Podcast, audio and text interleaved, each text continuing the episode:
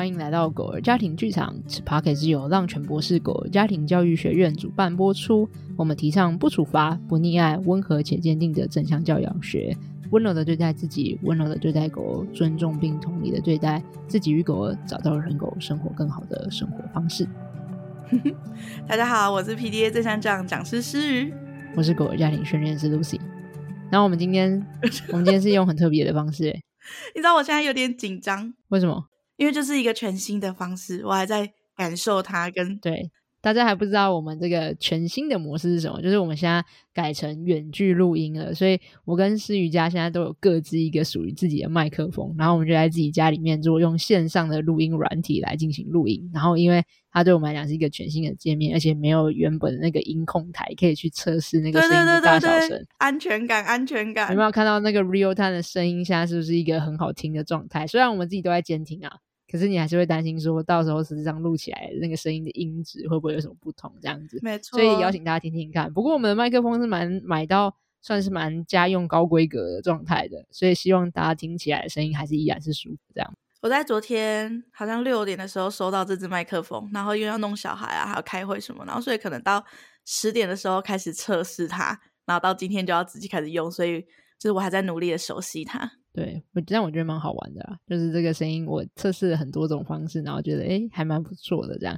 然后呃，今天都竟然是各种特别，你知道吗？除了特别的这种全新的线上的远距的录音的方式，然后另外一种是，是我们今天来聊一下，我才刚出关，就是刚从内关回来，然后我在有一些想法和感觉啊，想跟大家分享，是我在内关期间呢，然后有学到一些。感受到上，因为上一次我去那一关已经是二零二二年的一月，然后现在是二零二三年的十月，也就是说已经间隔大概一个一年半以上的时间，快两年。对，然后它刚刚好就是我接触正向教养前和后刚刚好。哦，对耶，对对对对对，对，对。然后那一关就是一个你全然的十天都在很认真的在了解自己、认识自己、感受自己的所有的所思所想所感、所听所闻。然后所有的一切，所以你会很直接的跟自己的内在直球的面对，然后了解你自己现在的状态会是什么这样。所以基本上我就很有感觉，那个正向这样前和正向这样后的自己有什么样的不同。然后很多今天可以跟大家分享。我觉得大家应该，你要不要先跟大家说说看，就是内观是什么，或者是在那里是一个？我觉得大家可能没有什么想象，或者是没有听过人可能不知道那个是什么。我我以前也不知道那个是什么，你可以问问看。对，我就是，我要我刚刚不是问了嘛，就是说说你可以跟跟大家说说看，说你在那里做什么，或者是会做什么，或者是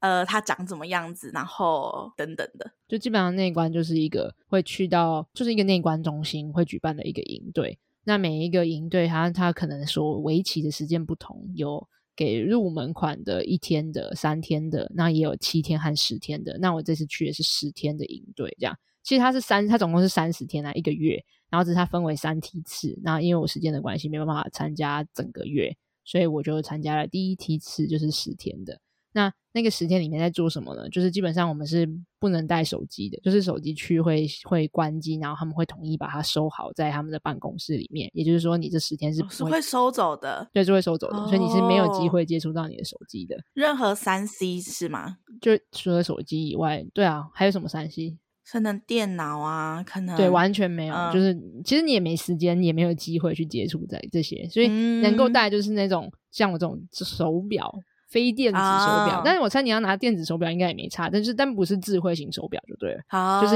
很一般的手表，你可以看它的功能就是记录时间和看时间的这种就可以了。这样，那每天在那里都在做什么？基本上还是你十天是不能讲话的。所以你在做什么？就是全然完全不能讲话，几乎是没有讲话，除非一些不得不的一些生活中必要，因为你会跟别人一起住嘛，对，就是你有可能两个人或三个人住在同一间，对，所以有的时候可能会有微微要协调一下，比如说。但其实连谁洗澡，他们的时间都是错开，都是一开始你在进入营队的时候就就已经设定好了。可是还是多多少少哦，他帮你设定好了。没有没有，你可以选有限选择，哦、就是他可能会有几个时段，然后你，你在报名的时候，对，然后你就要填报到的时候，你就要填你要选哪一个时段。然后因为你就同同寝室的人要错开嘛，嗯、就是因为只有一间浴室。样子，就是那一间房间只有一间浴室，嗯，然后就会错开，所以两到三个人就要去错开那个时间，这样。哦，所以基本上你真的是，然后所有生活的一切的流程啊，都规划的很很 OK，所以基本上你是真的都不需要讲话，就可以好好的活下来，好好的生存，然后好好的去做你该做的事情，这样子。然后说，那我可以问很笨的问题吗？可以啊，可以啊。例如说，谁倒垃圾呢？对，然后所以这种就可能会是通常会是在营队的初期一两天会有一些简单的、快速的对话啊。嗯，像这次我就跟我的寝，因为他的规规约就是你寝室是由自己的住的人员要去维护的，所以他不会有特别的规定。嗯、那这个时候就会说，那好，那寝室谁打扫啊？然后跟怎么？其实基本上他们有一种模式是你各自自己打扫自己的，就是你自己扫扫好你的区域，嗯、然后你使用完浴室你会把它扫干净，然后该倒垃圾就自己去倒。然后其实垃圾桶在很多地方都有。然后还有一个是共同空间的打扫，会有一个固定的时间，然后那个是由就是营队的主办单位先帮忙大家安排好的，所以你只需要，嗯、你就他就会设定好说哪里可以有扫具，然后什么东西在哪里，然后怎么去做。所以其实真的一切都很文字化，就是你用看的就可以。很清楚知道这一切的运行，然后所以都不用讲话。对，所以只有你刚刚讲到的是那种同寝室的人，可能会依照不同的人，然后会需要做简单的一些沟通和讨论，说，哎，那要怎么分配这样？然后所以可能像这个事情是，我们就想说，好，前面五天我会共同，我会做。主要维持我们的，因为我今天只有这次只有两个人住一间的，嗯、就我跟另外一个室友哦，对，然后所以我们就讨论说，前五天我会帮忙做倒垃圾啊，然后跟打扫整个扫地拖地跟就是整个空间，然后后五天由他来帮忙这样子，所以这是简单分工，还是、嗯、就看寝室的状况这样。对，那基本上他的关键他会会这样子做，就是不吃不呃不讲话，然后不用三息的关键是因为要让人我们可以全然的专注在每一个当下。那内观的概念啊，其实就是大家听过正念嘛？正念，正正，嗯，很正方正的正，对，然后念头的念，正念的意思就是觉知当下，嗯、了知当下的正在发生的事情。嗯，再说一次哦，正念就是了解觉知当下发生的事情，这样。那内观呢，就是把正念用在内部观察内部，所以它是观察。觉知当下，我们身体正在还有身心在发生的所有的事情，所以包含我的身体现在正在疼痛、正在酸、正在热、正在胀，然后正在麻，或者是我现在有念头，然后或者是我有什么感觉，我有什么情绪，我有什么想法，我有什么画面，我们全部都会去看见它。嗯，可以理解吗？好，可以，希望大家也可以，因为你因为你，你困惑了，所以你你可以问出你的困惑。没有，我没有困惑，我是在想象。好，那我想一下，我刚刚，嗯，因为我在想象要怎么去做内观的这件事情。OK，对，简单来讲，因为我其实也是菜鸟一只而已，所以真正要能够做指导，怎么做内观，是禅修中心会有一个禅师，就是像老师的角色一样，他叫禅禅修的禅禅师，是老师的师禅师，然后禅师会来教导我们在这个路上要怎么去进行。然后，所以我们的 schedule 就是会有一个小时坐禅，坐着打坐。打坐的时候，你就会去观察，我们是观察腹部的起伏，所以腹部上和下之间其实会发生超多事情的。可是要看我们自己的觉知力有多强，才能去感受到。比如说，你可以感受到，当你你的腹部上的时候，往前就是空气灌进灌进去你的肚子，然后腹部不是会起伏吗？不是会往上推进吗？嗯，它中间就会有一个面临可能越来越紧，然后或者是速度很快。或是肚皮和肚皮之间的摩擦，可能有汗水就会比较滑，或者有时候会有黏黏的感觉。然后怕你的肚皮碰到你的衣服的时候，可能会有摩擦，会有痒，会有麻，会有那个湿湿软软什么，就有各式依照不同的材质会有不同的感觉。嗯，然后所以基本上，然后下的时候也会有一层一层的肚皮往回推叠的时候，可能会有缩缩缩、紧紧紧、硬硬硬，就会有不同的感觉。哦、所以其实光是你这么快的时间这样。这个吸和吐之间，你就可以觉察很多多多多多的东西出来，这样子。嗯，那这个就是举例来讲内观的一种。那但不是只有在看腹部的上下，因为你会有很多的想法、很多的念头和很多的感觉。比如说，光是听到一个有个声音出现了，你听到，然后我们就会在内部去感受和标记说：“哦，我听到那个，我听到了。”所以听到就是你去内观嘛，嗯、内部去觉知了哦，此时此刻的我。这个当下听到的那个声音，嗯，然后这个就叫内观的一个概念。可是我在讲很很基础的，也不一定是最正确，只是我在讲我的体验是长这个样子。这样好，这样有比较清楚吗？这样有比较有想象的画面吧，我想。所以你一整天都坐在那吗？除了吃饭上课，就一个小时会是一个小时坐禅，然后一个小时是走禅。走禅的意思就是我们会去内观，把注意力观察在我们的脚步的上抬起来放下来，然后所以会有就是比如说左脚抬起来放下来，那个过程中也有很多的感觉。嗯，就是你可能把从脚掌是贴在地面上的时候，你可能会感受到地面的温度，然后感受到地面的材质。感受到地面，你要抬起来的时候，会有那些硬和软，和你的脚底的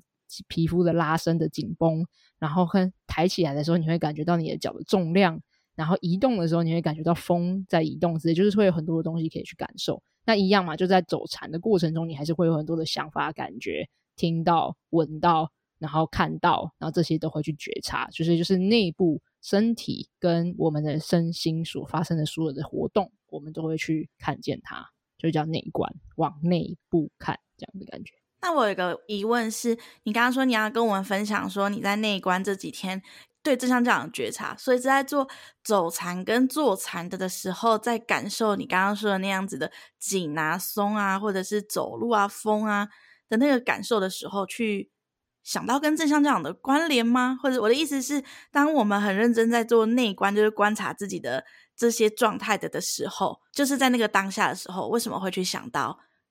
跟正向教养有关的事情？不是跟正向教养有关，而是正向教养之后对跟我自己有关的。所以我刚刚不是有讲说你会有很多的想法和感觉和情绪会蹦出来吗？嗯，所以就是当你在走禅和观内关的时候，你也会有很多的想法和感觉，就你很难真的是全然的只有觉知在腹部和就是脚步的移动的这些软啊、硬啊、风啊等等之类的状况，就是这些很重要。可是我们的想法和感觉也会出现，所以它会蹦出来，它就突然蹦出来，就是那些画面、那些念头、那些听到，有可能是你自己在跟自己讲话，有可能是你听到你你回想起你在跟某个人讲话，就这些声音，你脑中的声音和脑中的画面，还有脑中的想法会出现，然后出现的时候，我们也会去看见它，就我们看到哦。我正在看到那个画，我看到画面了，我看到了，跟哦，我听到了我自己在对自己的脑中的声音，然后我听到了我在，比如说像我就有的时候稍微比较累的时候，没那么专注的时候，我就有在脑中里一直播放我在此时此刻在跟你聊这件事情的对话的过程，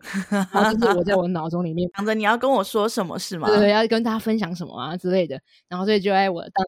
中蹦出些声音，然后这此时此刻如果我想要保持正念觉知，我就会讲。啊，我听到了，我听到了，就是我觉知到我听到了。啊，有时候会被拉走了，有时候就会开始一直听听听听听下去，你已经没在觉知那个当下，你已经活在未来了。然后，所以很多的时候，我们可能会一直活在过去。比如说，哦，你想起了之前很啊那个什么没做，对对，然后你想到啊那个什么没做的时候，其实这个此时此刻，我们可能就会去，如果你保持正念，你就会说啊，我看到了，或者是哦，我在后悔，或者是我有什么情绪出现，就啊，我正在难过。悲伤，或者说在沮丧，就你会很快的去看见了你那个情绪，然后大部分你就会去观察那个情绪的变化，内、oh. 观就会去观察那个那个你你看见的那个东西的变化，所以有的时候很快它就会消失了，那很快的时候它会有的时候会放大，更就会可能你本来难过难过，然后你就哦我看到我在难过，然后突然下一秒你就涌起想哭的感觉，然后你可能正念的时候你就会讲哦想哭。我看见了，我想哭。那有的时候那个情绪就缓缓和消融了。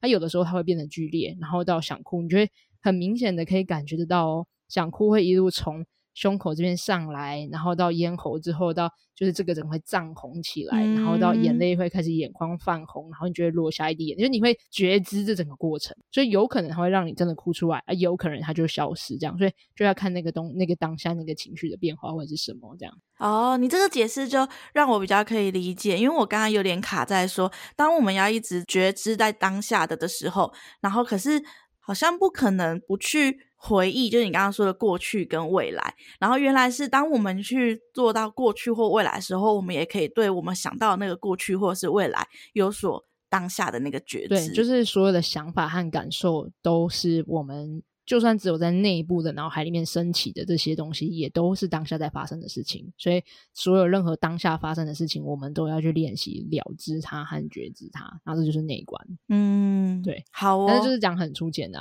所以今天想跟大家分享。哇，我花了十五分钟来解释这是什么东西，在做些什么这样。然后就是想要跟大家分享，就是有三个故事，我还要把它统整下来哦。然后那三个故事是一个是。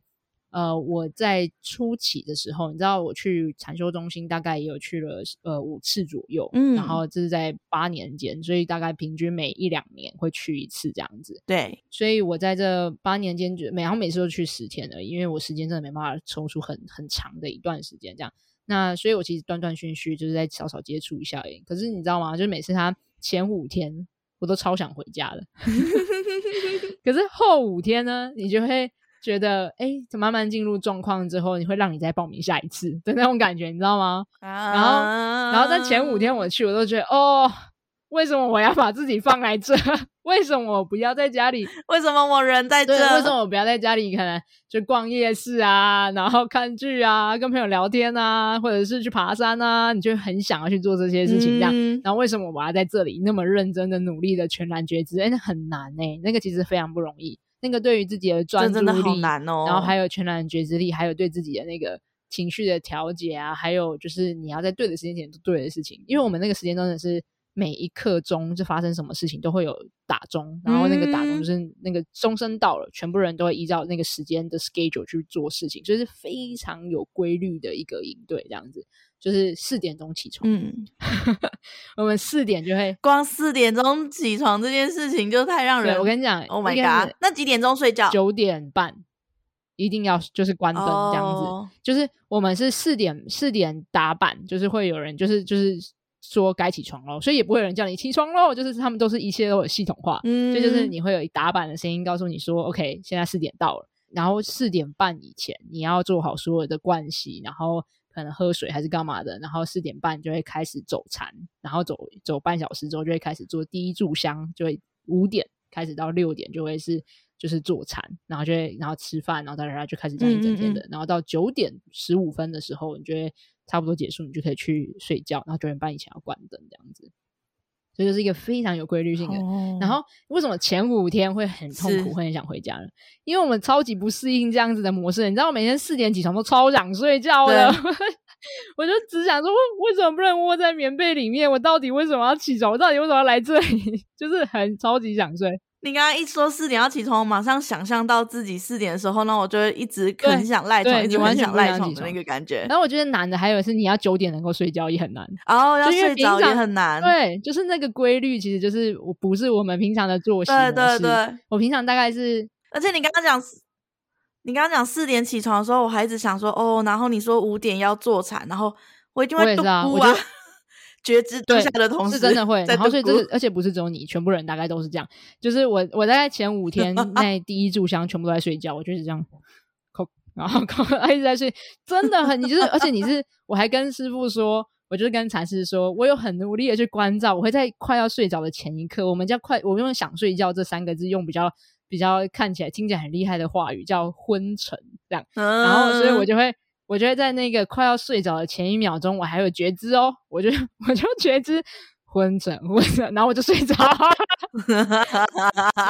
然后我还我很烦恼我去跟禅师说，哎、我我有很努力的想要去关照他，你知道吗？就是我很努力的想要去觉知他，可是我瞬间就被带走了这样。然后禅师说没有关系，没有关系，那只是因为你还在调制作息，是过渡期而已，这样子。那是真的啊，是这样，就是到第五天，你却突然间，哎，奇怪，我有一样是四点起来，一样当下很想赖床，一样当下很起来，可是你开始做原本的规律的时候，走禅的时候，你就会开始清醒了。你是真的会睡饱，啊、就是会有一天你就睡饱，因为其实你在那边精力一直在补充，而没有在发，没有没有消耗掉，嗯，所以你会越来越有。体力虽然一天只睡大概六个小时左右而已，六个多小时，可是你是很充足的。对啊，中午有午休啦，大概半小时到一个小时之间这样子。嗯，然后重点就是你会真的会醒来，然后你会反而会很清楚，这样是真的会习惯，你就发现你的身体的适应力是真的会出出现的，这样子蛮有趣的。因为你在很细腻的不断的观察自己每一天的变化，嗯，所以你是真的会感受到那个。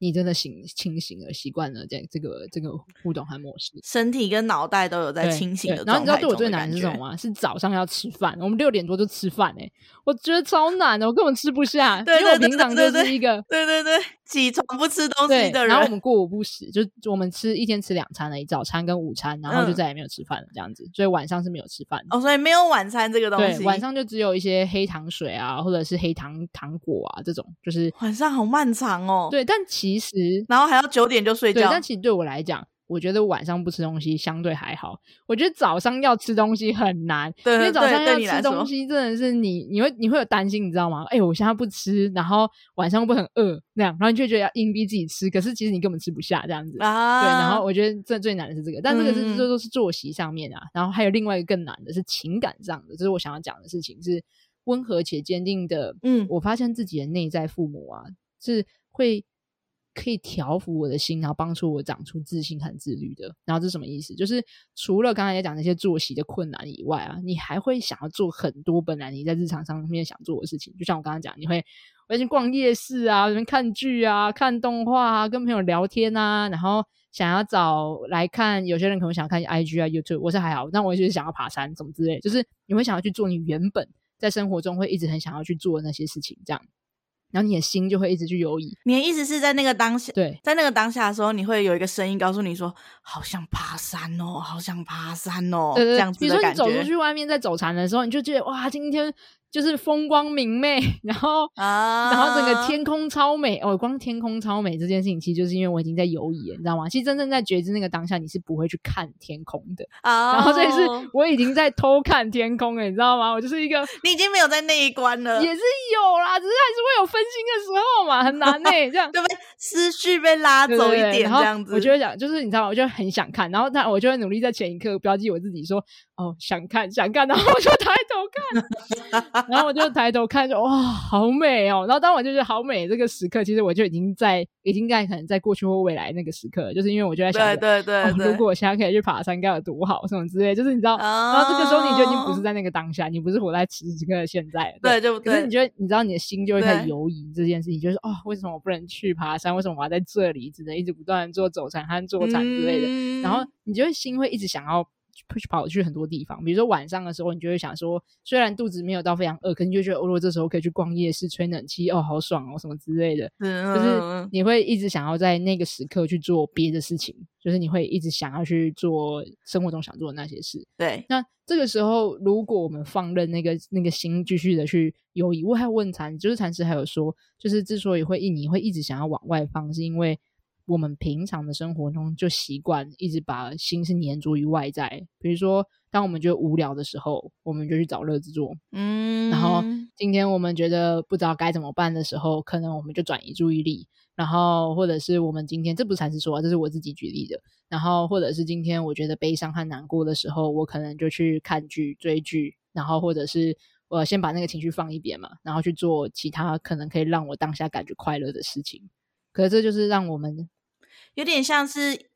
有点像是依靠外在的那些东西，对，来试图想要用外在那些东西去舒缓自己或帮助自己，可是是靠外在或者是就是你不接纳此时此刻当下的状态嘛？哦，那所以也是可能就变逃避。对，不论你是用过去，比如说有些人会在脑中播放。过去的美好啊，虽然现在很痛苦，但以前很棒，或者是幻想未来。像我自己就是一个很倾向于用未来的计划来幻想未来。我也是，我也是。对，我就是都会用未来的计划来让此时此刻我当下。比如说，我就会跟自己说啊，在几天之后呢，你就可以怎样怎样怎样怎样。然后，然后那个那个就是一种，就是你其实不接纳当下的那个状态，然后你正在用外在的那些，就是可能干嘛干嘛干嘛的事情来。来逃避这个当下这样子，嗯，然后所以他就说，我们的心其实已经很习惯，就是那个我们倾向于一直在往外去攀援，去找找那些外在的刺激物和目标，来让我们逃避当下的这个状态。对，然后所以这时候你要让你的心回到比较往内在的时候，本来就很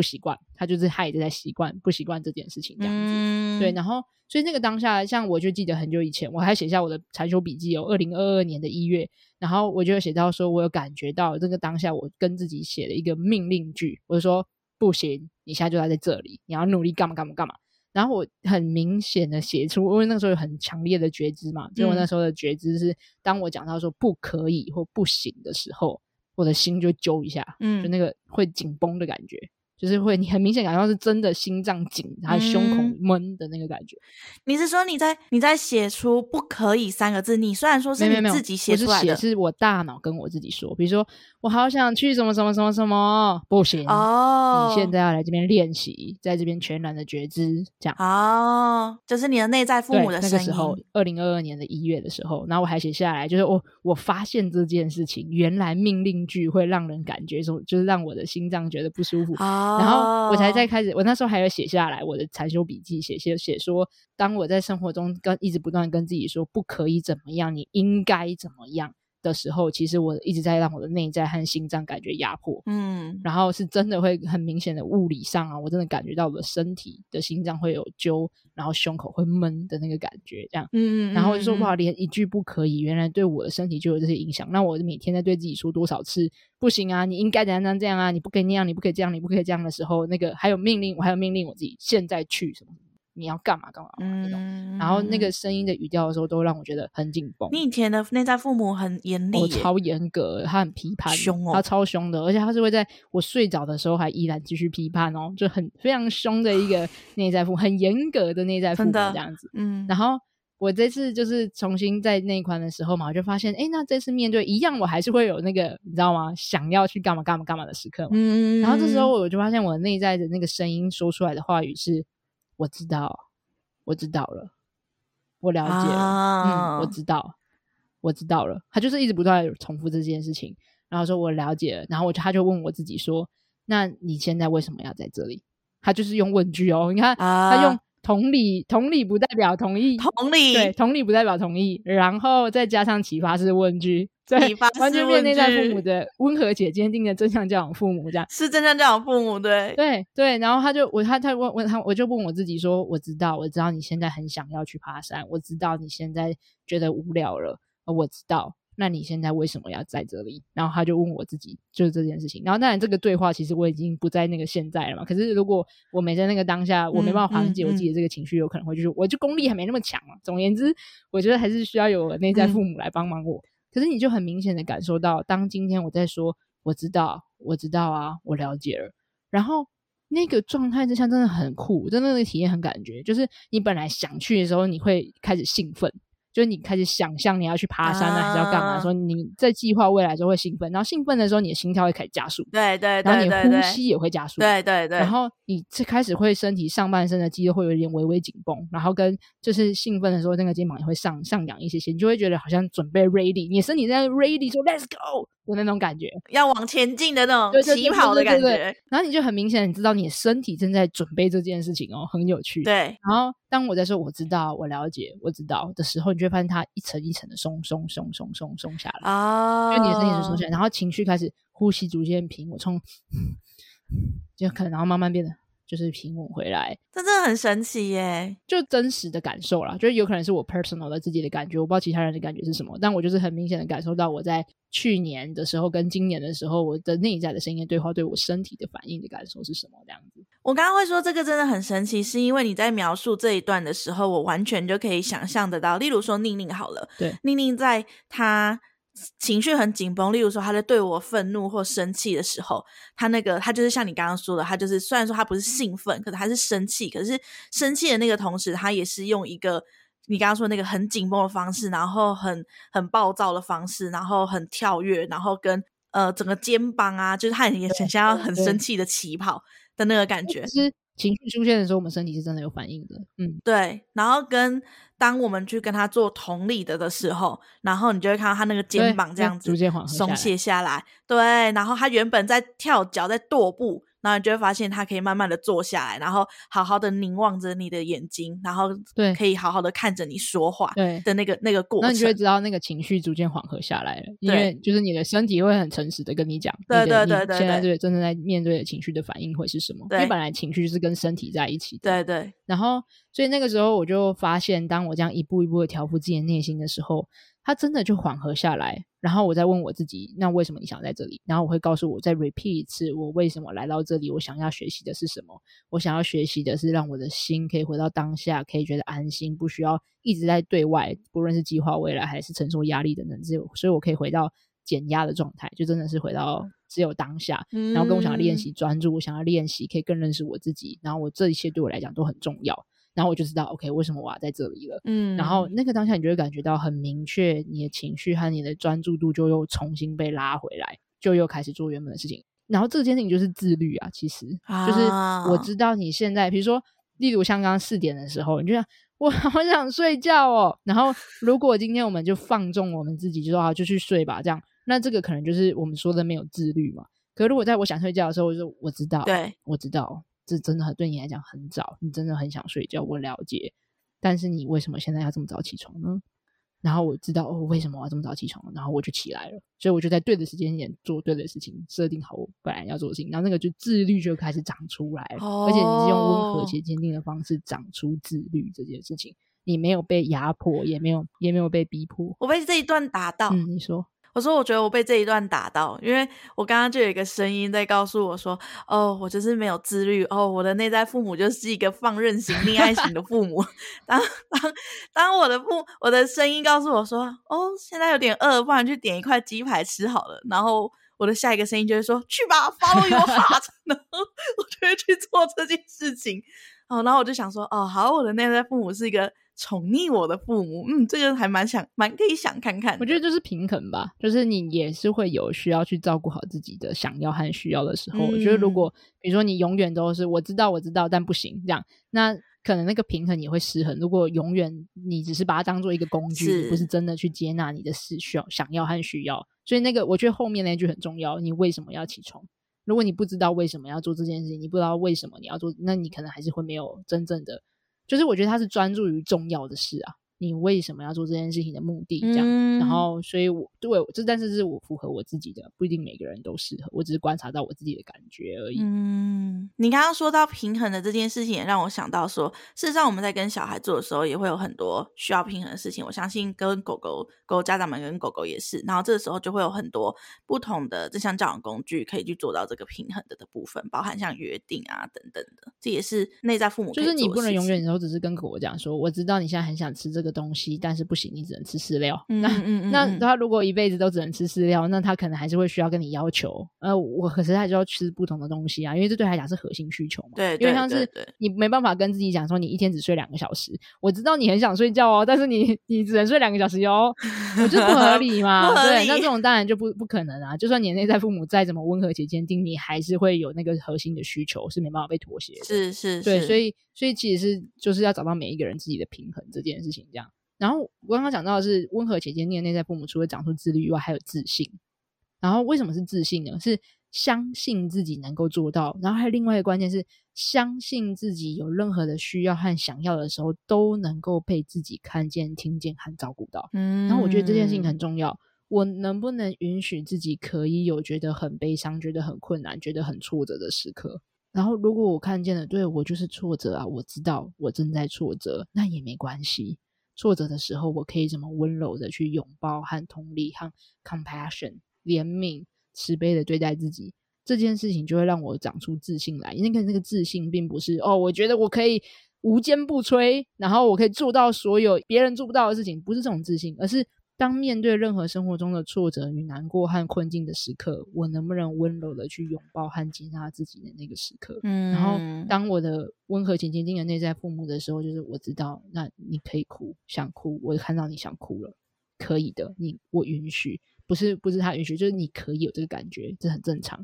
然后那个时刻，你就会发现你的自信会长出来，因为你会知道你掉下去了，会有自己接住你自己。哦，我刚才想到也会长出安全感吧？嗯。我觉得那个安全感也还蛮重要，就是就像如同你刚刚说的那个，当我掉下去的时候，我自己可以接住我自己的那个安全感，也会让我更愿意接纳自己的情绪，就可以掉下去。然后同时也会让你更勇敢的去做一些挑战或是尝试，因为你知道，就算事情往就是你知道不是我们预期的方向走的时候，那也没关系，就是我们也是可以练习去允许和接纳这些事情的发生的，就我们有那个弹性和适应力可以回来。然后我真的觉得那个很明显的感受到温和且坚定的内在父母可以帮助我长出那个自信和自律。嗯，好，这是第一个想跟大家分享的。哇哦，好长，好哦。我我我我一直觉得，我我其实我一直觉得我自己知道内在父母是什么，可是或者是我的内在父母的声音是什么。可是，在你刚刚的分享里面，我觉得那个内在父母的轮廓好像更清晰了一点，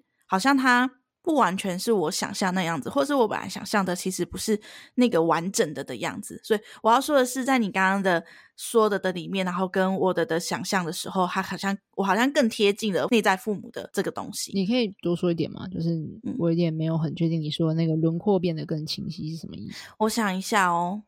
嗯，应该是说，我一直觉得我的内在父母不是。一直都出现了，我不知道这个跟那个觉知有没有关系。我们是不是一直都在觉知那个当下？嗯，可是，在你刚刚的描述里面，我就会对你的你描述的内容里面出来的那个内在父母觉得很清晰哦，因为那个内在父母做的的事情，是我完全可以想象他跟你的互动。你们俩，你的内在父母跟你好像同时站在我面前，当内在小对对对，对跟。在你刚刚的讲的的过程中，就我的想象里，这两这个就很清晰清楚。嗯，所以也因为透过你刚刚的讲的的内容，然后让我反思到自己说，哦，那我好像有更多的的方式，或者是可以去更看清楚我的内在父母的那个感觉。我觉得好像也可以顺带一听，这你也提你讲这段话提醒了我，可能现在在听 Podcast 的听众其实不一定理解什么叫内在父母这件事情。嗯，那我觉得它关键就是一个。你在对自己说话那个声音吧，只是我们把它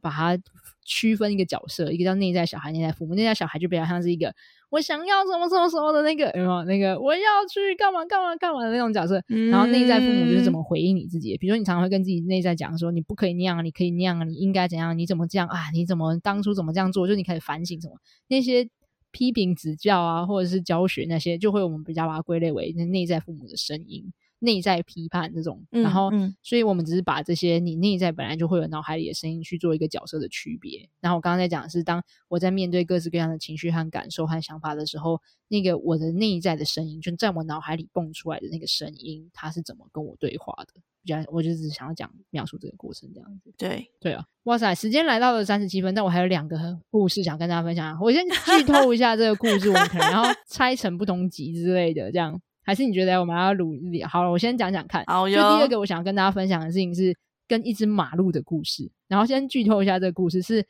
我真的早上四点多，一开始前五天太想睡觉，然后在第五天的时候，我因为想睡觉，不小心踩死一只马路的故事。然后这件事情带给我很多的内在的反思、激动和就是一些想法和感觉，很多的感触了出来。那最后，我想跟大家分享是，为什么那个跟马路的相遇的互互互动的过程，让我学到了，如果我们真的要练习，能够从错误中学习，在那边前面还有一个很重要的前置作业，是我们要能够先学会接纳与原谅自己。嗯，然后我就很想跟大家分享那背后的我那个整个心路历程的故事，这样。好，然后第三个是不同的。禅师的教学风格，因为就像我刚刚讲到，我们在在修行的路上会会有很多的想法和感觉嘛。那有的时候你会不知道你自己是不是偏离了，我到底有没有在观对东西，我有没有在看对东西之类的。那所以通常会有一个老师，我们就叫他禅师，禅修的禅，老师的师，禅师。禅师会对他，我们会跟他报告说我们最近感觉到些什么东西，然后我我有看到了什么什么东西，这样就我的内观那些所想所思所感，然后。呃，是是不是在对的方向上这样？然后所以禅师会给我们一些简单的指导，这样，然后让我们知道，哎，这个可能可以尝试什么，然后那个可以怎么做，这样子，让我们不在学习的路上，就像是学习的路上，你需要一个老师的感觉啊，这样。嗯。然后，所以我因为这五年、这八年来，我去过五次嘛，所以我也是经历了不同的四五位的禅师的呃指导。嗯。然后我就回想起这一次让我学，就是遇到了一个禅师，是我觉得他就是在用鼓励。然后可能以前的我没有觉知，然后我就回想起，哎、啊，那以前的那个禅师，哦，他比较是赞美的。那这两个禅师的风格带给我，甚至还有一位师傅，他不是禅师，但是师傅他的指导，他对我来讲是是比较嗯传统式的，他会直接点出你的问题点的。啊，那这种方风格就是都是不同风格，都它都是为我们好，都是为了我们学习的帮助上很好的历程。只是不同的风格对我的内在的感受的影响是什么？然后我就很想要分享。就是诶，不同的风格对我自己在学习的路上有什么样的影响？好哦，好啦，下期见喽！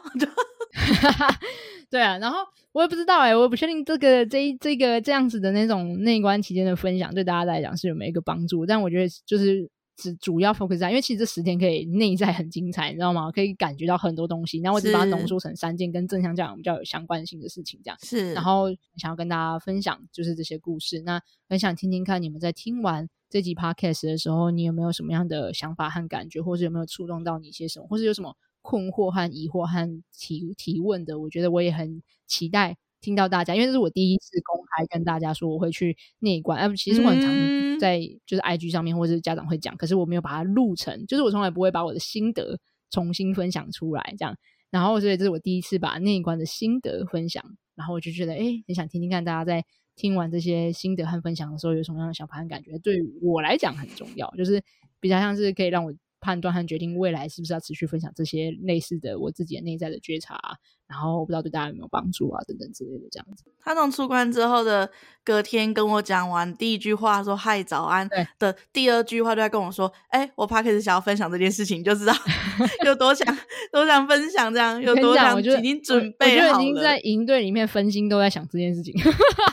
没有活在当下那些时刻都在想 “OK，我想要讲些什么”这样子，笑死。然后所以第一天就去买了麦克风。我出关的第一件事情就是我直接冲到那个器材店，然后说：“哎，我要买，而且我已经等不及用网络购买，我就是要马上把它买回来测试，这样。”对，就开始跟我说：“严思雨什么时候可以录音？你也去买这麦克风。”哎，没有，好不好？我们其实在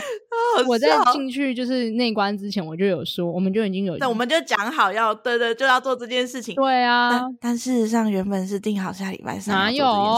明明就还没讨论，不管啦，就这样啊。所以，总而言之，很想听大家，不论是在 Apple Podcast 可以评论，或者是你们知道现在那个 Spotify 的每一集，现在都可以有一个 Q&A，所以你每同一个账号，你在新功能是吗？对啊，不同集你都可以留你的 Q&A，然后我们还可以在上面回复。所以我就很想试试看这个功能好不好玩，有不有趣，所以很想看看大家，或是你在家长会啊，然后或者是让全部是 IG 也都可以跟我们分享这样，好吧？那我们就期待下集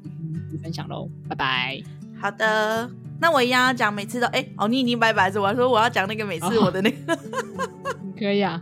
大家如果对呃浪犬博士想知道浪犬博士在做什么呢？你可以去浪犬博士的官网或者是官方 LINE，然后也会看到一些跟今天也有讲到的，下一集也会讲到的跟正向教养相关的。然后我是诗雨，我是一个小孩的正向教养讲师。如果你有小孩也想了解小孩的正向教养，也可以到下面有我的粉专哦。好了，真的要拜拜了。你知道哎，那个 我在讲这些内内在的观。啥？你知道内在父母对内在的小孩，我觉得这是一个换位思考。哎，很有可能我的内在父母对我，我我我的内在小孩感觉到的感觉，就有可能是我们对待狗狗的教养的模式，而狗狗可能会有的想法感觉，或是小你小孩哦，真的是对啊，人类小孩会有的感觉和想法。所以我只是在把我内在感觉到的内在父母和内在小孩讨论出来，可是其实他是在讲的互动，就是正向教养的父母。